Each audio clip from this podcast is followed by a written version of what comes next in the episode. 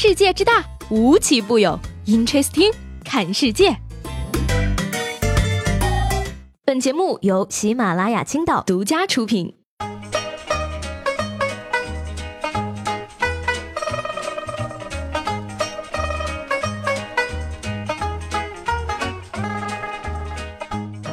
好，欢迎收听本期的 Interesting，我是西贝。话说呢，手机啊，可是现代人生活中最离不开的东西了。很多人呢，甚至觉得自己手机上瘾了，需要戒掉。而最近在日本呢，能够帮助用户戒除手机上瘾的应用程序正在逐渐流行。这种程序啊，类似于宠物养成类的小游戏，但不同的是呢，只有在不使用手机的时候，电子宠物才会成长。一旦忍不住诱惑，打开其他程序呢，之前获得的成果就会全部作废。Amazing。嗯，所以说我为了省这六块钱的解锁费，一直保持不锁，是不是会玩的更久呢？我建议呢，还应该加上这样的一个功能：三天后，如果你想把这个软件卸掉，然后就会告诉你，只要安装了，你想卸载就是两百块钱。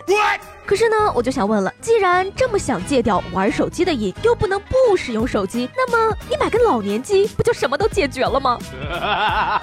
说近日啊，江苏常熟的一个派出所被一大群的猫占领了。原来呢，民警破获了一起盗窃案件，救出了六十九只猫。但是呢，因为没有机构接收，又没有失主认领，派出所叔叔只能自己花钱筹备了猫笼子和猫粮，临时看管。但是呢，眼看着呀就要养不起了，所以说，请失主们速。来认领，想要领猫的铲屎官们可要记好了这个领养地址和电话：常熟市新庄镇正义路，电话零五幺二五二四八七四幺幺。另外呢，警方还友情提示大家，请优先领养橘猫，帮助警方拿掉大头啊！大局为重。浙江嘉兴的一个小区护栏内呢挂满了猪头肉，而被问到怕不怕被别人偷的时候呢，大妈则霸气宣称说：“我周围有五十个监控，谁敢来偷？” 而据大妈说呢，这些肉啊都是她自己腌的，不向外出售，全都是因为啊自家儿媳妇儿爱吃肉，这才是传说中的大户人家呀。从此以后呢，怕是再也没有猪猪女孩敢进这个小区了。可是为什么我一直觉得这位大妈是挂了五十个猪头呢？还在想她这个儿媳妇儿也太能吃了吧？难道是昨天那位火腿王子男扮女装？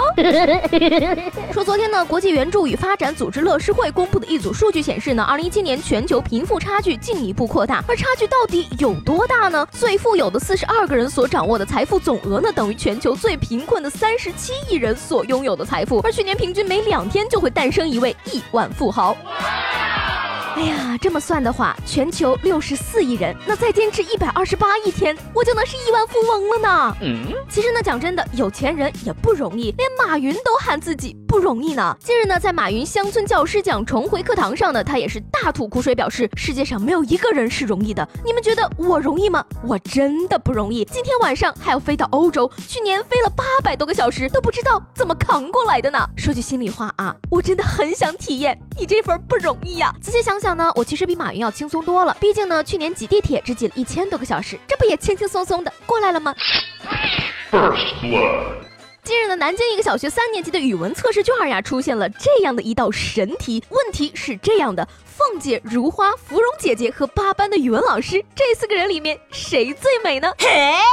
同学们啊，认真选，这是一道送命题呀！而校方表示啊，出题人是刚刚参加工作的男老师，出这道题的目的呢，是想让学生调节一下，但是缺乏经验。我想说的是呢，不管是不是缺乏经验啊，这下全校人都知道这位男老师暗恋八班的语文老师了，不是全国都知道了。